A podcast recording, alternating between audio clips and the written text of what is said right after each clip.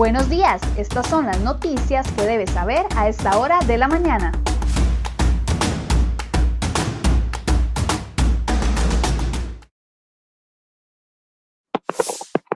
7 con 21 de la mañana, muy buenos días, gracias por iniciar eh, semana con Cere Hoy Noticias. Vamos de inmediato con las informaciones que hemos preparado para ustedes el día de hoy en nuestra portada.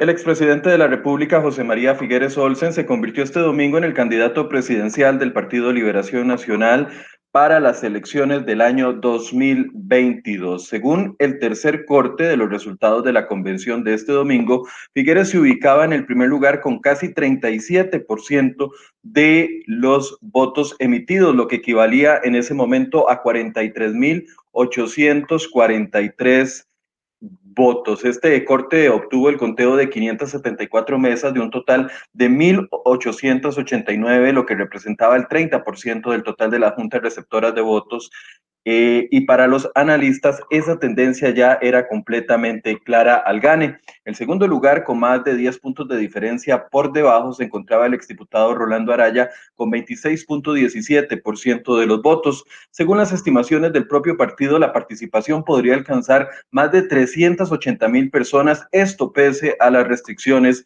sanitarias que se vieron este domingo. Minutos antes de las 10 de la noche, José María Figueres llegó al balcón verde donde dijo que buscará tender lazos y reparar las fricciones que pidieron, que pudieron darse durante la contienda interna. En su discurso dijo que en las elecciones del próximo 6 de febrero está en juego el rescate de la patria y habló sobre la improvisación y falta de rumbo de la actual administración.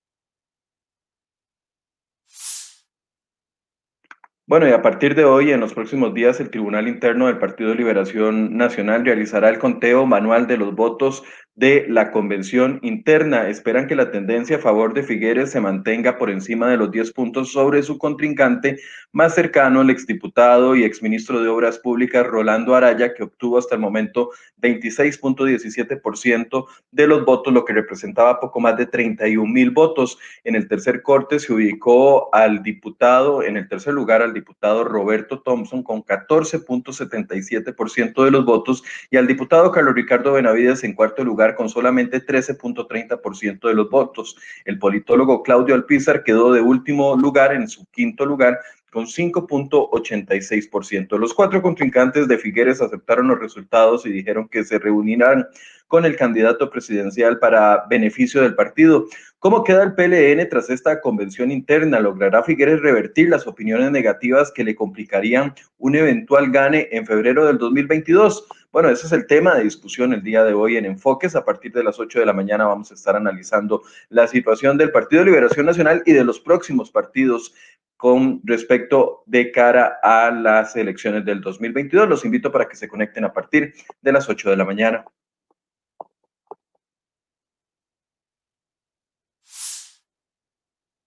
Bueno, y atención a este tema. Las pensiones de lujo superiores a 2.5 millones de colones al mes carcomen casi el 4% de los ingresos por impuestos que pagamos los ciudadanos al gobierno central durante el año 2020. Ese porcentaje se traduce en un gasto, escuche bien, de 170.436 millones al año pasado y equivalió al 1.87% del presupuesto nacional sin amortizaciones de deuda. De acuerdo con los datos oficiales, entre 2019 y el 2020, la porción de los ingresos tributarios que el gobierno destina a cubrir el pago de las pensiones de lujo creció en casi un 5%. En el 2019, el monto que se gastó en pensiones de lujo fue de 162 mil millones y la cifra para el 2020 aumentó en 8 mil millones de colones. Isaac Castro, viceministro de Egresos, indicó que hasta el cierre del año 2018 las pensiones de lujo representaron solamente un 3.33% de la recaudación de impuestos, pero el año pasado esa cifra subió a un 4.69. El país paga 4.100 pensiones mayores a los 2 millones y medio de colones y cerca del 50% de esas personas que reciben esas pensiones laboraron para universidades públicas, según estima el despacho del viceministro.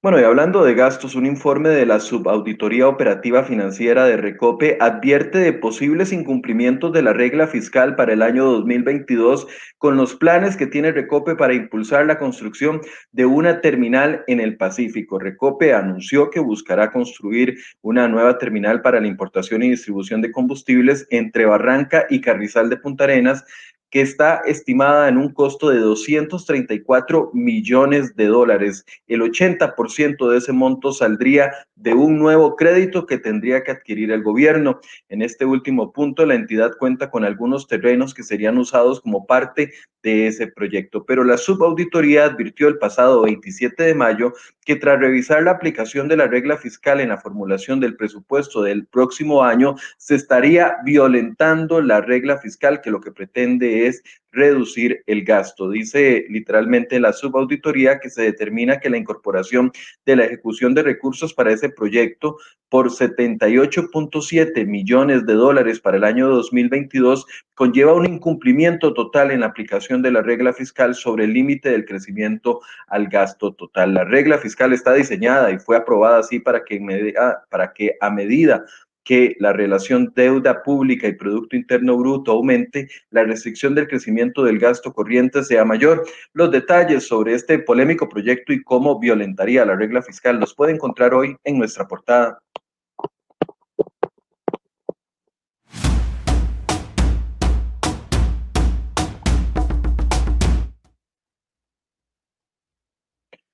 Y un accidente, un policía y un hombre resultaron con lesiones de gravedad tras un aparatoso choque ocurrido la noche de este domingo en Caballo Blanco de Cartago. Una motocicleta de la Fuerza Pública chocó contra un vehículo liviano y producto del impacto, dos personas sufrieron heridas de en varias partes del cuerpo. Los heridos de 21 y 39 años fueron trasladados en condición crítica al, al Hospital Max Peralta en Cartago. Sus identidades no trascendieron hasta el momento. El caso también está en investigación del OIJ. Y atención a este otro caso, el cuerpo de una mujer fue encontrado en estado de descomposición y con heridas de arma blanca la noche de este domingo en la provincia de Limón. Fue encontrado dentro de una tienda de campaña. Al parecer la víctima tenía varios días desaparecida y este domingo sus familiares dieron aviso del hallazgo. Según personal de la Cruz Roja le confirmó a cereoy.com que la mujer estaba degollada y tenía heridas de arma blanca en el tórax. El caso quedó a cargo del OIJ y por el momento no ha trascendido oficialmente la identidad de la víctima.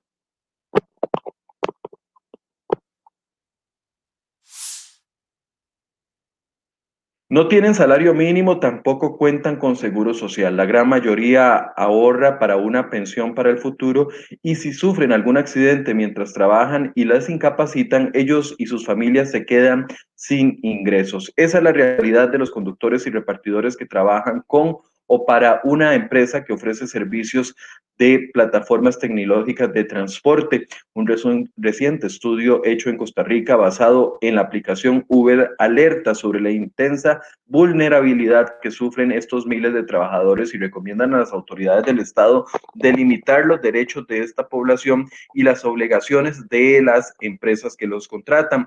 El problema no solo afecta a la economía de los repartidores y conductores, sino que también la de sus familias. El informe determinó que dependen tres personas de cada uno de estos trabajadores. Para llegar a estos resultados, el equipo encargado del estudio encuestó a 103 conductores de Uber y entrevistó a otros 15 quienes estarían hablando sobre las vivencias de su trabajo. Los detalles sobre este estudio en nuestra portada.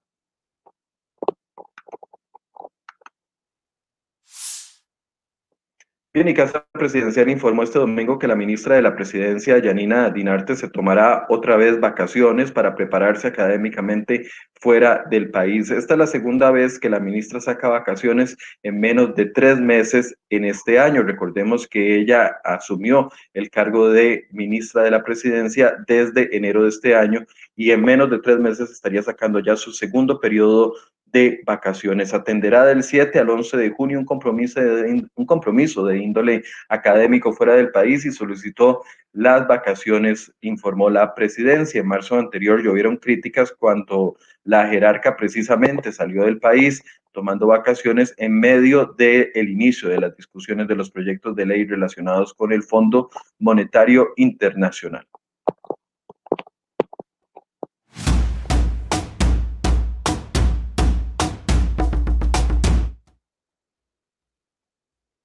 Y la eventual emisión de eurobonos para financiar las necesidades del gobierno se encuentra de momento en un segundo plano para la administración de don Carlos Alvarado. Esta fue una de las opciones planteadas al cierre del año anterior e inicios de este 2021 con miras a solicitar los permisos y eventualmente realizar las colocaciones para ayudar a financiar los gastos del próximo año 2022. Isaac Castro, viceministro de Hacienda, afirmó que la prioridad actual del gobierno más bien son los préstamos con organismos internacionales y los eurobonos quedan en un segundo plano. Este año Hacienda ha encontrado un muy buen ambiente en el mercado local para financiarse con deuda interna. La meta de los 1.6 billones de colones para el primer semestre la alcanzó con mes y medio de antelación y se ha dado el lujo de ya empezar a hacer colocaciones para el segundo semestre antes de que llegue el mes de julio en la Asamblea Legislativa se encuentran a la espera de la aprobación de dos préstamos por 600 millones de dólares con el BESIE y con el Banco Internacional de Reconstrucción y Fomento, así como el famoso préstamo con el Fondo Monetario Internacional por 1.778 millones de dólares. Además, tienen ya aval dos préstamos más por 500 millones de dólares con el Banco Interamericano de Desarrollo BID, los cuales están pendientes de ser avalados en la Asamblea Legislativa.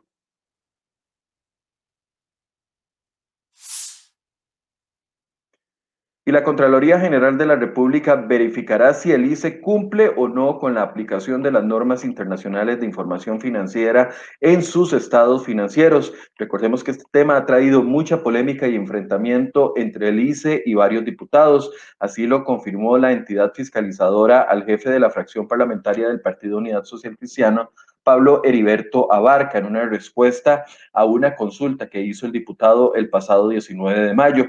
En la respuesta al social cristiano, la Contraloría reconoce además la importancia de la aplicación de las normas internacionales de información financiera, esto en cuanto afecta de una u otra forma los recibos de luz que pagan los ciudadanos. También le recuerda que la valoración, definición y ejecución de las NIF son competencia de la Dirección Nacional de Contabilidad como órgano rector. La Contraloría explicó al social cristiano que según sus competencias, la acción, de fiscalización al ICE se ha venido incorporando en la aplicación del área de fiscalización para el año 2021. El diputado Abarca dijo que siempre ha habido un estira y encoge entre el Ministerio de Hacienda y el ICE y le parece que hay una complacencia hacia el ICE al permitirle no no aplicar las normas financieras.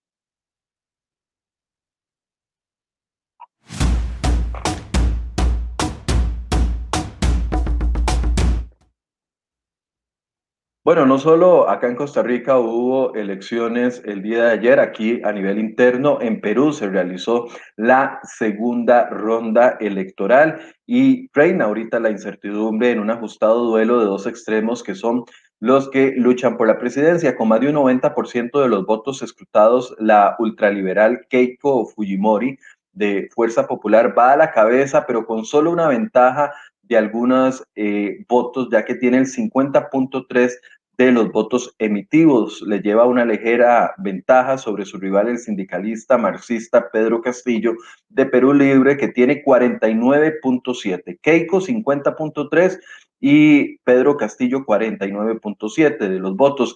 Ambos candidatos llamaban anoche a la prudencia. La ventaja de Fujimori, de Fujimori se ha ido recortando a medida que avanzaba el recuento de los votos. Castillo, el maestro rural que sorprendió al ganar la primera vuelta a las presidenciales, todavía tiene posibilidades de un triunfo ya que no se han contado las mesas de las zonas rurales y del interior del país, donde él tiene mayor cantidad de seguidores. Sin embargo, debe contarse todavía la mayor parte del voto extranjero que favorecería a Keiko Fujimori.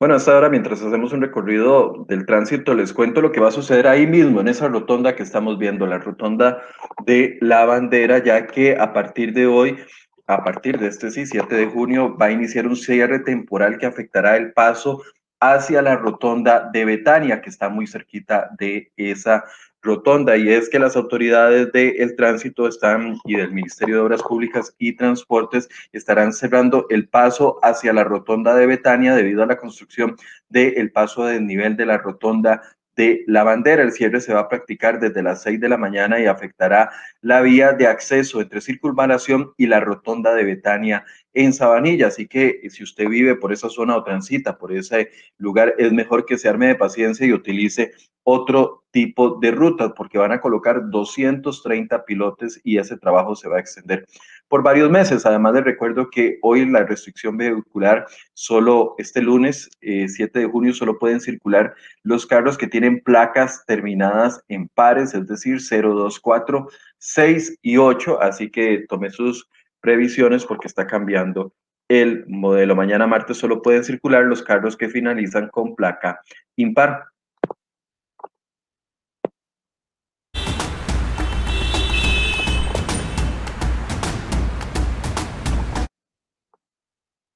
Bueno, no saludé a las personas que nos están acompañando en esta transmisión, pero aprovecho para hacerlo. A Tony Cubero, a Mabel Zamora, a Oscar Rosales, a Isabel Castro, a don Carlos Rivera, eh, también María Pía, Richie Díaz, Julieta Cavalini, Jonathan Navarro, Euclides eh, Hernández, Isabela Castro, don Luis Humberto Hernández y todas las personas que nos acompañan en eh, en Serie Hoy Noticias. Los invito también a que se conecten a partir de las 8 de la mañana en Enfoques, donde vamos a estar realizando este análisis sobre lo que sucedió ayer en la jornada del Partido Liberación Nacional. Mucha gente está muy molesta, otros están muy contentos con el triunfo del expresidente José María Figueres. Va a lograr este triunfo trasladarse a un triunfo en las elecciones del 2022, teniendo tantísimas opiniones negativas según las encuestas el expresidente Figueres. Bueno, eso es parte de lo que vamos a analizar a partir de las 8 de la mañana en Enfoque. Los invito a que se conecten y hagan sus preguntas. Muy buenos días.